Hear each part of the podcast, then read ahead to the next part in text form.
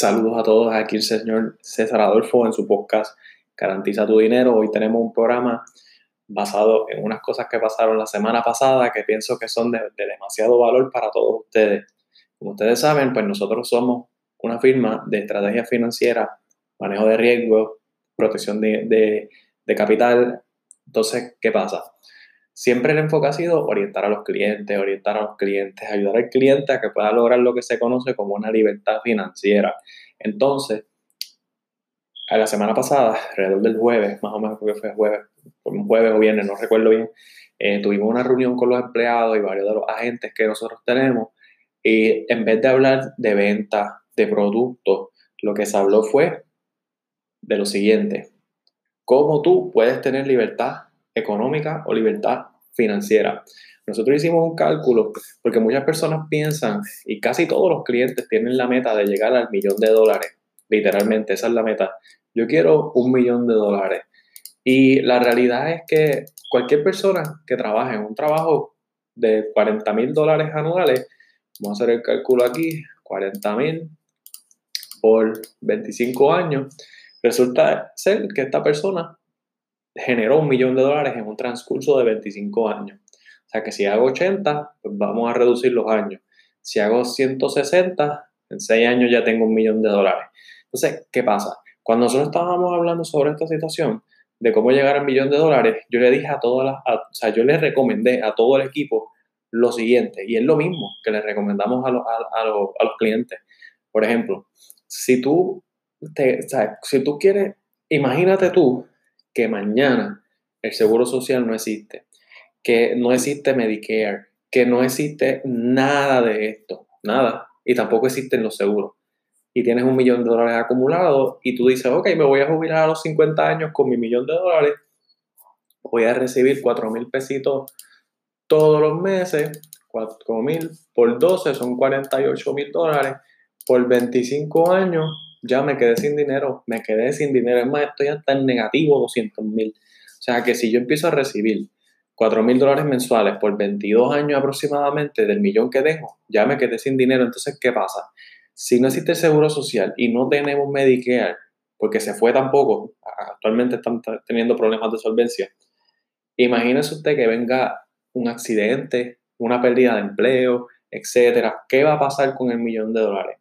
Hoy día la gente no tiene tan siquiera, casi, casi nadie tiene disponible 500 dólares o suficiente dinero para protegerse legalmente en contra de una demanda. O sea que esto dice mucho de cómo las personas están gastando o poniendo el enfoque de su dinero. Nadie habla que literalmente tener un millón de dólares no te hace millonario. Tener un millón de dólares ahí para que me jubile generar 4 mil pesos mensuales excelente. Pero ¿y qué pasa si me muero? ¿Qué pasa si mi, mi, esposa se queda sin trabajo? Mi esposo se queda sin trabajo. ¿Qué sucede si, por ejemplo, tengo un accidente de auto, me incapacito antes de llegar a la meta? Pueden suceder muchas cosas. Entonces, ¿qué pasa? Yo siempre le digo a, a los clientes, mira, número uno, tenemos que enfocarnos en crecer nuestro patrimonio, que el patrimonio es nada más y nada menos que el, la base fundamental financiera que nosotros tenemos porque, por ejemplo, si yo hago el cálculo un millón por el número sano, como dicen acá en, Estados Unidos, es tener 9 millones, literalmente 9 millones disponibles para cuando me vaya a jubilar, para vivir sin problemas y con tranquilidad total. O sea, el enfoque no es que los carros están en especial, que los, carros están con un interés bien bajito, que la casa puedo eh, comprar con un interés bien bajito por la cuestión del COVID. O sea, el enfoque debe ser cómo tú puedes disfrutar con tu familia sin preocupaciones financieras, cómo tú puedes disfrutar de compartir con tu familia todos los fines de semana, todos los días, cómo tú puedes hacer eso. Y es por eso que cuando nosotros en la firma hacemos las llamadas a los clientes y todo eso, todos estos clientes que nosotros llamamos los orientamos sobre esto. Los empleados estábamos hablando cómo ellos pueden hacerlo, porque obviamente en donde haya una educación financiera cualquier organización, los empleados producen hasta mejor. Entonces, cuando nosotros cambiamos la meta, es bien importante que yo, como yo le digo eh, a, a, los empleados, oye, cada persona que se hace cliente de nosotros es como un inversionista. Está invirtiendo eh, en la compañía, en el producto, en lo que sea, ¿verdad? Que se le está ofreciendo, pero también está invirtiendo en tu futuro. Cae en ti cómo tú vas a utilizar ese dinero que te ganaste. O sea, tú no tienes que ir al banco a buscar ayuda. Si eres comisionista, eres vendedor, el dinero está en la calle y el dinero lo podemos buscar. Entonces, mira, número uno, hay que tener una meta. ¿Cuál es la meta? Quiero llegar a tener un millón, dos millones, tres millones, cien mil, lo que sea. Ahora bien, la clave de todo esto es ahorrar el 40% de tu ingreso. ¿Escucharon bien? Ahorrar el 40% del ingreso. Yo sé que es bien difícil, esto no, o sea, suena bien fácil, pero no lo es. Porque números hipotéticos, usted se gana 100 mil dólares al año, pues en vez de yo ganarme 100 mil dólares al año, yo voy a coger 40 y los voy a meter completos en una cuenta, como yo le digo, de ahorro, pero no le decimos ahorro, una cuenta de almacenaje.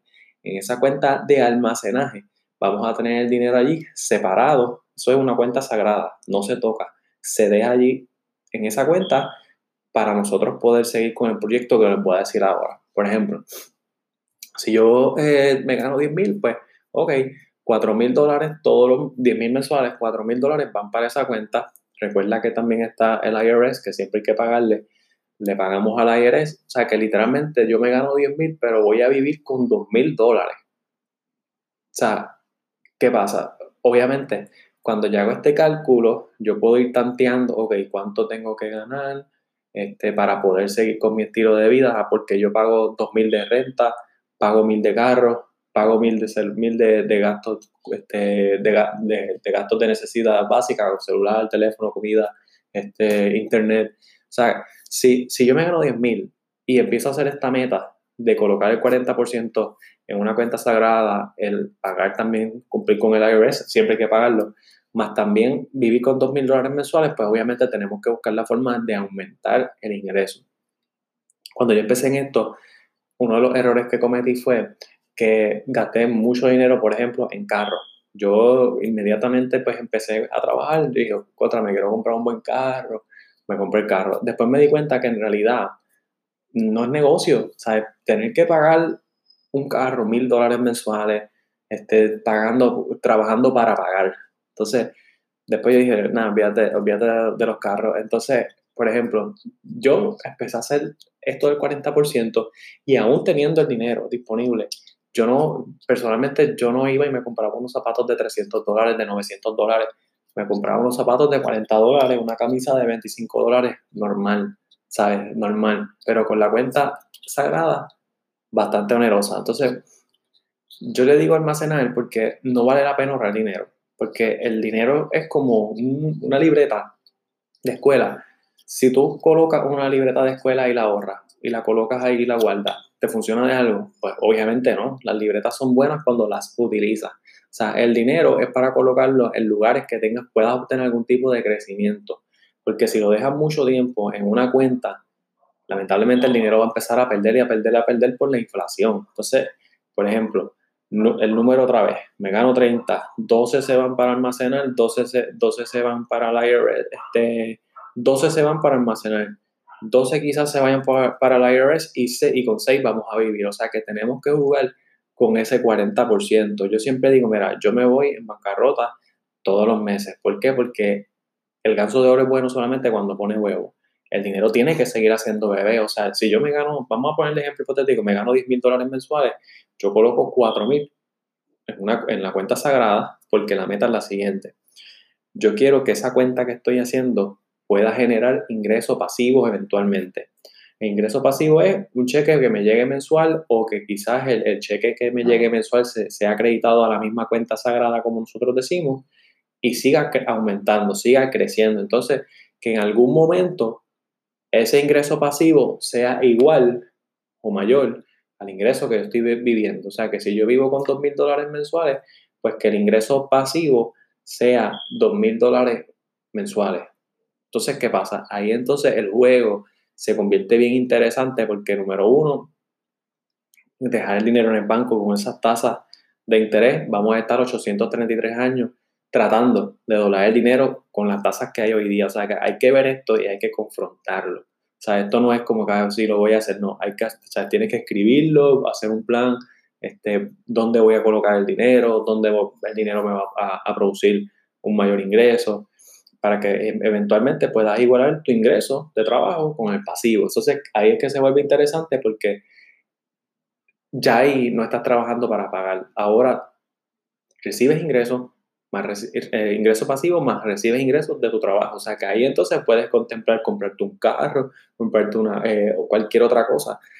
Pero lo vas a pagar con el ingreso pasivo. Y de eso es que estamos hablando, de tener libertad. Hoy día con esto del COVID nos damos cuenta hay millones de personas que no estaban planificadas correctamente y entonces teniendo dinero y haciendo, teniendo unos ingresos espectaculares, pero estamos todos endeudados hasta el tope. Entonces, para evitar esto, eh, tenemos que, obviamente, trabajar para lograr la meta.